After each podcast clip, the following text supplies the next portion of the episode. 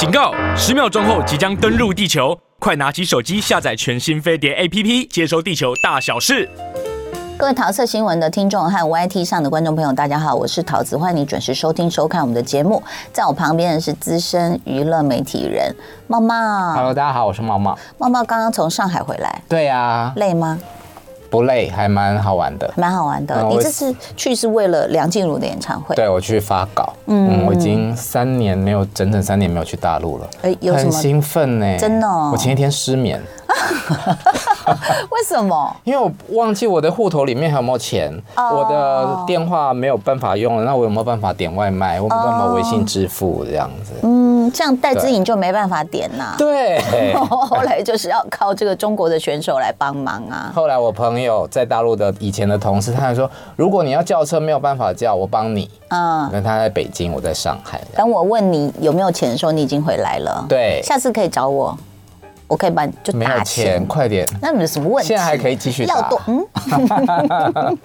好，所以其实你这个演唱会，你有特别的感觉，还是到了上海有什么特别的感觉？哦，我觉得演唱会不知道为什么哎、欸，觉得比比我在台湾看好看啊。嗯，因为他有换新的衣服哦，他有那一套新的衣服是呃，前面是渐色是黄色跟紫色，嗯，然后大部分是白的，嗯，可是那个灯打下去的时候，嗯。它再加上那个 LED 的地面也是有 LED 的，嗯，看起来整个就是很像在银河里面的一个仙子，哇，非常的漂亮，哇，嗯，不是因为我有铁金在那里讲，没有啦，我其实我觉得现在看演唱会真的是很大的享受，嗯，其实包括专场一定是设计的都很好，包括视觉，包括服装啊什么哦，那个声光效果一出来，你就会觉得哇，好像在乐园，在梦里，在仙境，在外太空，嗯，有很多不同的那种感觉，嗯。那呃，更何况是像上次我去参加那个雨生的一个纪念演唱会的时候，我也觉得说，他虽然不是专场，北流吗？北流，哇！可是那个画面，因为我我没办法看嘛，哈。可是后来我看很多人的照片，我说哦，好好看哦，原来我在一个这样的、这样的那么美的环境里唱歌，这样，所以其实我觉得现在的观众都很幸福，嗯嗯，因为我跟静茹合作了也。差不多三年的时间，嗯，然后我都常常听她讲说，哦，她是一个很爱唱歌的女生啊。嗯、我常常都觉得说，这句话就很像一个剧本，听完就过去了。嗯、可是这一次在上海呢，我非常真真切切的感受到，她真的很爱唱歌，嗯、因为她有一段是坐在一个漂流木上面，然后要绕场，嗯，她坐在上面就是。就笑不停呢、欸，嗯，你可以感受到，就是说，哦，等了三年，他终于站上这个舞台的那个开心，然后还上了一个热搜，就是有粉丝在问说，可以告诉我他到底在笑什么吗？他就是还是漂流木上面有什么开关，有弄到他痒痒的？嗯，我是说腿，不要想歪。嗯，好，OK，所以这个是你的一个心情，然后你也在饭店看了一些节目。哦，对啊，嗯，就是其实。那节目叫《生生不息宝岛记》，其实在台湾也看得到嘛，就是有两岸的歌手。对对对对对。我其实看过第一集的完整版。哦。啊，我看完之后我就没有再看了，因为我觉得觉得这个节目非常的，嗯啊哦。可是当我在那边看的时候，嗯，我换了另外一个角度，就是说，哇，这节目集合了非常多的会唱歌的歌手，两岸的。对。嗯。有那英、华晨宇、张杰，这是大陆的歌手。娃娃。台湾有娃娃、张信哲、杨宗纬、张韶涵，艾怡良也有。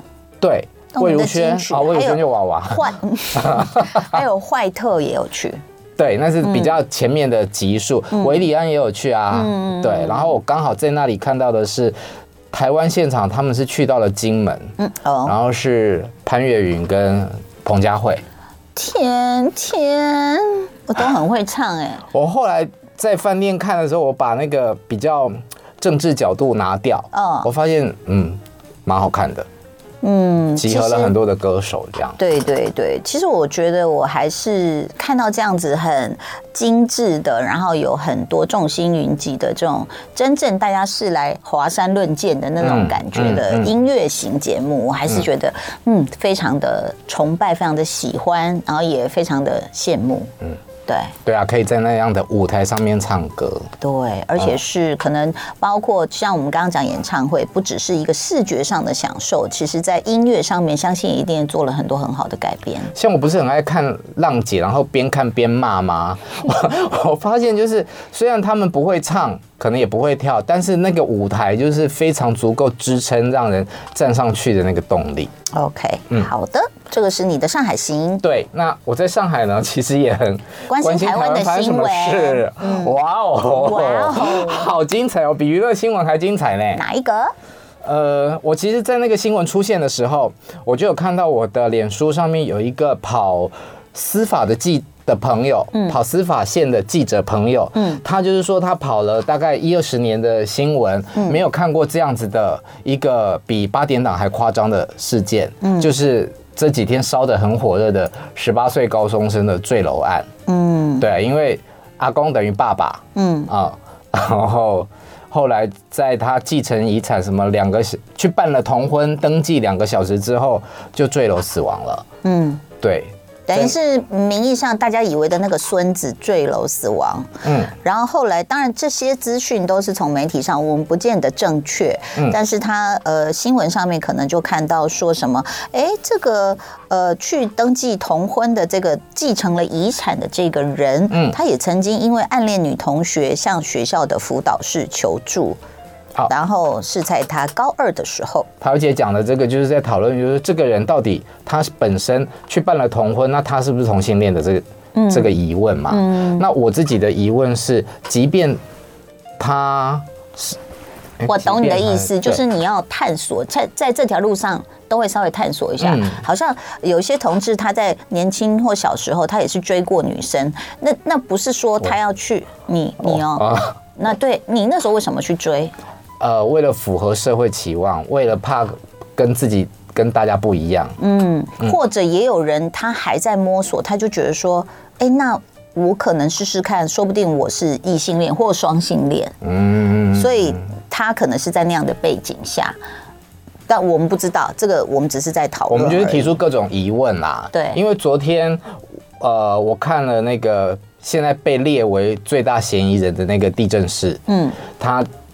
出就是他出现，然后有记者问了他一个问题，嗯、就是说，你爱那个你爱他吗？嗯，你爱那个男生吗？嗯，那因为我对于、就是、就是继承遗产的那个人，对，就是我对于他们两个到底有没有相爱，嗯，这件事情你比较 care，我非常非常的有疑问。哦，因为如果没有的话，嗯，为什么他们要去这个十八岁的男生，他其实身体是有自主权的啊，对，为什么他会？去登记同婚，对。那重点是，呃，就是死者为什么也登记了？就是死者啊。哦，对对对。我我的疑问就是说，为什么这个这个死者嗯愿意跟那个地震士去？嗯，对，嗯，我我我想不通哎。然后，如果是因为爱呢？那你想得通吗？如果是因为爱，那的确就是往。两个人是结婚的方向去了嘛？嗯，那这样子的话，那他坠楼的原因是什么？嗯，对，因为我我想就是，尤其在这种人命关天的事件里面，其实还是要等关键证据，包括像是验尸啊、嗯、等等去呃去判断的啊、嗯。不是高大成也去验尸了嘛？他提出了很多的疑点嘛，包括他掉下来的。距离，如果他是自己跳下来的话，应该比较远的话，嗯，对。可是他好像距离那个一楼大概只有很近，嗯。然后他，呃，他倒下来的，他只有一根，一只手是骨折的。如果是从很高的地方自己跳楼下来，不会只有这么轻的受伤。所以他就说叫警察要沿每一层楼都去搜寻有没有指纹，包括呃疑似凶手的指纹，或者是这个被害者的指纹。嗯，那我看到很多的臆测啊，就是说有没有可能是下药之后然后跳楼？嗯、那可是这也验得出来呀。对啊，对啊，所以这个也会验嘛。对，嗯，那这个怎么会这么久了还没有？嗯，这个其实不是从肠胃吗？你既然都已经解剖也看到骨头了，那这不是感觉感觉不会是这么久验不出来的东西。不晓得，这就不是专业领域啦。对，我不是我们的专业，只是我们的好奇而已，这样子哦。那这个关于遗产的部分，大家说是五亿，是不是？但今天新的说有十二亿。Oh my god！为什么？因为他的那个房产，他有三十几笔嘛。嗯。那有的地方是在地段比较好的，嗯，说有一平上百万，嗯，所以其实不止十二亿，啊，不止五亿，是十二亿，嗯，哦，嗯，但是那个吕秋远律师，嗯他有写了一篇文，他就说这个不见得都是遗产哦，嗯，因为如果是遗产，他不可能现在就这么快继承了，应该是这么多年以来那个所谓的。生父就是阿公，嗯，陆陆续续不断的在赠与。赠与赠与，他才有这么多的钱，这样，嗯，但但是好像在法律上要把自己的孙子变儿子也没有这么容易，是吗？他写说，就算所有的人都知道你这个儿子，嗯，这个孙子，嗯，其实是儿子，嗯，但是要在法律上面去认证他是儿子，是需要经过一些。手续程序去打打诉讼的吧，嗯，对，要不然呢，他这个孙子只能分到十二分之一的遗产。怎么分的？因为这个阿公，嗯，有生了五个，然后其中一个就是过世了，就是这个十八岁弟弟的爸爸，所以他是不是有四个，还剩四个子女？对，那这四个子女加上他的阿公的太太，嗯，啊，就五个了，呃，五个，对，然后孙子孙子跟。其实还有一个孙女，嗯，他们是各十二分之一，嗯，来分这一份，哦，好复杂哈。哎，那可是他不是都已经赠予给这个呃现在跳楼的这位对，所以到底他赠予了多少，跟他到底遗产有多少钱，不晓得啊。因为其实新闻都很碎片，嗯，这就是桃姐一直讲的，就是新闻你不能够尽信，嗯。的，完全相信啦。对，嗯，就不能完全相信，是因为可能大家求快，有时有时候有时候真的是以讹传讹，嗯，然后可能就是一直倾，你会有一个倾向，某些我们不能说全部媒体会有一个倾向，就是我要妖魔化某个人，我已经认定他是坏人了，所以我就要妖魔化他，嗯，但是证据是什么，还有法律是不是这样判，都还不一定。但是其实在这当中，可能大家会有一个比较觉得很多惊叹号，就是阿公是爸爸这件事。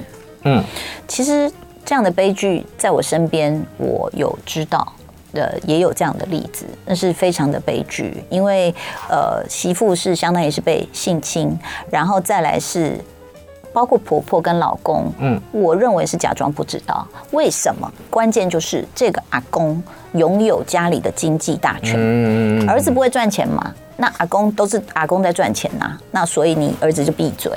然后我个人研判，就是这么多年来，其实就是。嗯，他是很压抑。欢迎回到桃色新闻。今天呢，这个茂茂这个带领大家，我们一起来讨论一下一些 一些，就是我们都瞠目结舌的社会新闻。对，刚刚讲到就是十八岁高中生的坠楼案。嗯，我还有一个疑问，就是因为刚刚桃姐有讲到说这是一个人伦的悲剧嘛。嗯，那。很多出现在新闻上面，就是他跟那个阿公的合照。嗯，我很想知道他到底知不知道阿公是他爸爸？你说那个自杀的孩子？不不啊，坠楼的孩子。坠楼的孩子。对，就是知不知道？那他，他很难不知道吧？他爸。然后你不是说有一张照片是什么？是阿嬷趴在？对哦，就是这个。阿公跟媳妇有发生关系这件事情，其实，在很多很多年前就已经上过一次社会新闻了。嗯，然后我也不晓得为什么会有那张照片，我很匪夷所思，到底是谁拍的？就是那个阿嬷是趴在房间的上面，然后垫了两个椅两层椅子，他爬上去看里面发生什么事情。那怎么会有这张照片？不知道。如果有人晓得的话，可不可以留言告诉我们一下？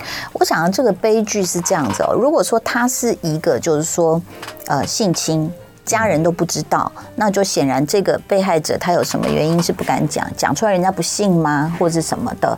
其实，在我们节目曾经有人 call in 过，说他被霸凌，他在学校被霸凌，然后那我说你有没有告诉你爸妈？他说因为我妈妈是学校老师，所以他叫我不准讲。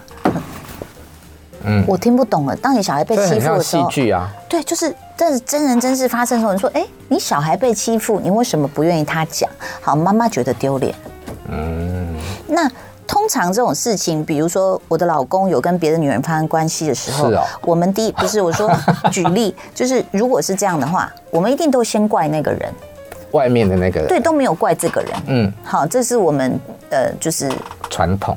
我觉得是怕自我认知的自己的世界崩解，所以必须要把罪过推给别人，或者是这个人你其实心里暗暗觉得我要跟他继续在一起。嗯，那如果又牵扯到金钱，就是他真的是。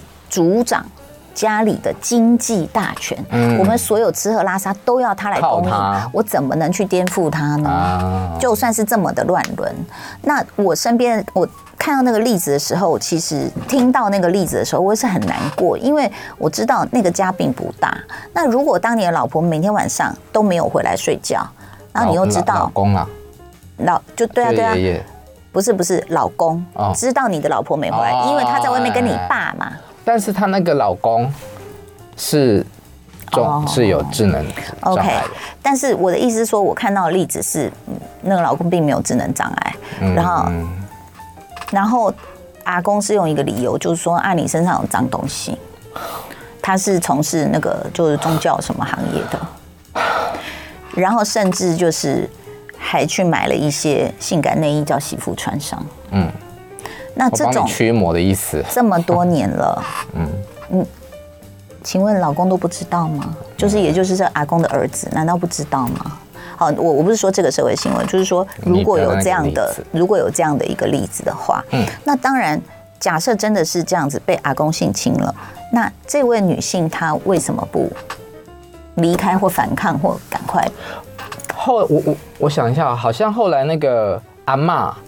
是知道的，嗯，对，嗯，所以有要闹离婚，然后阿公把全家人都赶出去，嗯，只留下这个媳妇跟这个孙子，嗯，对，好，那就有很多私人的这种，是他们的大脑或心理的活动，是我们不了解的啦。好，我们还有一个新闻要讲，但是在结束这个新闻之前，我要想想要讲一件事情，嗯，就是这个新闻在一开始的。出来的时候，我有听到一个声音，就是说啊，这就是又跟同婚有关系，嗯，啊，就是又要又要污蔑污名化同婚，但是哎，乱伦的是异性恋呢，嗯，嘿，嗯，对，讲到这里，对，我觉得吕秋远医师也有写到啦，所以其实请大家也。尤其我觉得台湾其实我们的骄傲就是我们居然是同婚是合法的，而且还可以去认养子女的时候，我觉得这已经是走在非常前面的。那所以，当然我觉得很多人的观念可能这辈子都是不会改变的啦。他们就做简单的联想，他们人生会比较愉快。但既然台湾走在这么的前面，你也很难想象，就是说在我们的最高学府所栽培出来的学生，竟然这么严重的出现了。哇，这是集各种歧视于一身的这两位同学。我们跟大家介绍一下，是国立台湾大学经济系学生会一百一十二学年度正副会长的选举公报，而且它已经变成一个印刷品了，还不是几个屁孩私底下的一些嘴的玩笑。嗯，它已经变成一个印刷品。那这当中是经过多少的把关才印出来这样的东西，而且广为流传？那为什么令人发指？是其中一位他的证件嘛？哈，我们我们这个就是很模仿嘛，哈，就。是大家选举啊，希望啊要遮吗？这不是都已经是公共流传的？因为我看新闻是有马帮他们马赛克的。好，马一下哈，马马马一下，嗯好。然后那那你要知道，这个第一个就是这个孩子怎么会长成这样子哈？这个谁有责任？他当然他，我觉得已经到台大，你自己有很大的责任。当然家庭教育也有部分责任，学校教育有责任。把关者，你觉得很好笑吗？所以你让这个东西印出来，我们要听一下他的证件哈。他说了什么？这位叫做，这是谁的证件？这是谢逸桃，是吗？苗苗哦，不能讲啊，是不是？就是啊，谢同学、陈同学，好，谢同学，好，嗯，来，他的证件有十六点啦，我们练几个比较严重的，就是 LGBTQ 跟狗不得在呃会中的在会。再会办，嗯，打传说对决，嗯嗯，好，这你你前面这个就已经很冒犯了嘛？就好像很多年前那个历史，什么华人跟狗不能进这个公园，嗯，这是非常冒犯的事情。嗯，好，减少会办抽烟取缔次数。嗯啊，移除监视器哈。原住原住民侨生体育生入学名额减少，哈，这是种族跟身份的歧视。嗯，A 罩杯以下的女生国防必修两学分，跟鸡鸡十公分以下要上家政课。不好笑，我快骂脏话了呢。嗯，大四毕业你还母胎单身的话，要进行结扎手术。我操！女生为积分。强制穿高中制服上课，只是想下啦。欠钱不还超过一个月剁手指。加设刷卡权限，BMI 二十以上禁止搭乘电梯。就是说你太胖的话，就要多运动，不能搭电梯啊。办舞会禁止处男报名，然后处女强制参加。好可怕哦！好，我不想念了。还有禁止 系上同学与职业军人交往，我觉得好可怕的是。你你你还有遗漏谁没有得罪？请问，哈，这个身材也是、呃，然后这个性别多元性别你也不尊重，然后再来就是什么拿人家的器官开玩笑。嗯，好，然后这个职业种类你也拿出来开玩笑。他们那个选举委员会有有声明啦，就是说他的证件内容涉及了对于特定性取向、种族身份、身材、性征、恋爱与性行为的经验，还有服装的歧视，还有涉及暴力跟强制，因为不是说要剁鸡鸡。对，啊、嗯，对，所以他们暂不刊登。那刊登的是他们觉得没有冒犯的吗？没有啊，他们一开始是，是意思有把这个撤撤回，是不是？嗯，是这个意思。但因为这组候选人的，他们后来有有改证件哦。嗯，对。那超过登记时间且部分内容仍带有歧视，就是说他改过了之后还是有歧视的内容。嗯。我不知道台大有没有出来面对，但是台大经济系的学长姐们好像也有有在呃有看到这样的一个声明之后，有发了一些公开信。他说给经济系叉叉同学的公开信。嗯，我们是一群在外资跟银行业任职的台大学长姐，目前大概四十到五十岁，许多人是公司主管。得知你们令人愤怒的竞选文宣后，经过一群朋友讨论，已经决定会动用自己在公司的影响力，禁止你们未来取得实习与正职的机会。我们包括。台港两地的金融机构、科技业，并并且由于我们多数有取得国外的 MBA，所以有不少人担任校友招生官。我们已经着手翻译你们的言论，会转告其他招生委员会，将你们列为不受欢迎名单。这样子，那但是你后来知道的是。其实这个同学，这个同学他本身魔高对 道高一尺，魔高一丈，他？他被爆说他是美国籍，嗯，所以他其实你要封杀我，我没抄，我可以回美国。哎，所以他不是说他在学长姐，你很厉害，你在翻译了这样的一个言论，在美国我也不相信，嗯，你会很开心。像桃姐，我我有一个疑问哦，就是说，当然他们觉得他们自己是开玩笑，然后这个玩笑真的。非常的不好笑，嗯，但是呃，封杀这件事情其实是蛮严重的，嗯，对，那他们需要被教育嘛，有机会给他们再教育嘛。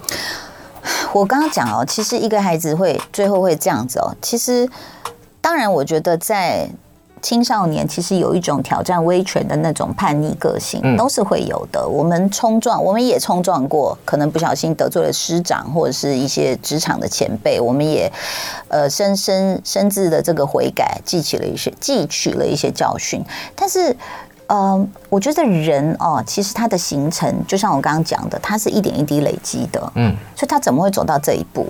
有多少人是？他不可能第一句话就是这样讲，他可能在他生活里面已经习惯了冒犯，嗯嗯嗯，然后他觉得很好玩，而且重点是，当他冒犯的时候，有人给他鼓掌叫好，所以就是催化嘛，就是哎，我觉得啊，就好球哎，那我现在就再来一次，就是在那你你现在想象的不是他这个人呃是不是坏掉，而是整个在他成长过程当中周周围有多少人没有阻止，没有矫正，没有。感化啊、没有去跟他讨论。嗯，好，来坏掉的还有多少人呢？好看一下，因为你知道他们这个竞选的总共有四组，只有一组是正常的，他们的证件。嗯，然后其中呃，我们再挑一组来看好了，他的候选人的证件提。蔡同学，他的经历，嗯。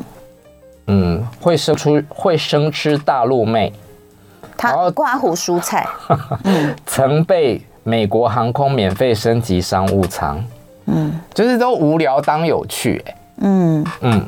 然后满月抓周抓到笔和计算机，呃，这有人留言啦，Celia 说之前听过很多学生为了要吸引同学眼球，所以故意写很瞎的证件。那你像蔡同学这样写，可能就已经觉得，因为精通火焰法术跟陨石魔法，你就想说，嗯，好可爱，这已经不是中二了，这是大二，是不是大三了？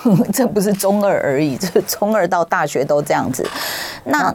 我们有讨论到就是性平这件事情吗？是我看到一个新闻，就是说，那他们被爬出来说，那个性平委员会的候选人的证件里面，有写过说他跟阿妈发生过性行为。真的假的？这是真的吗？这是真的吗？我不晓得他讲的阿妈是自己的阿妈，还是说阿妈级的人。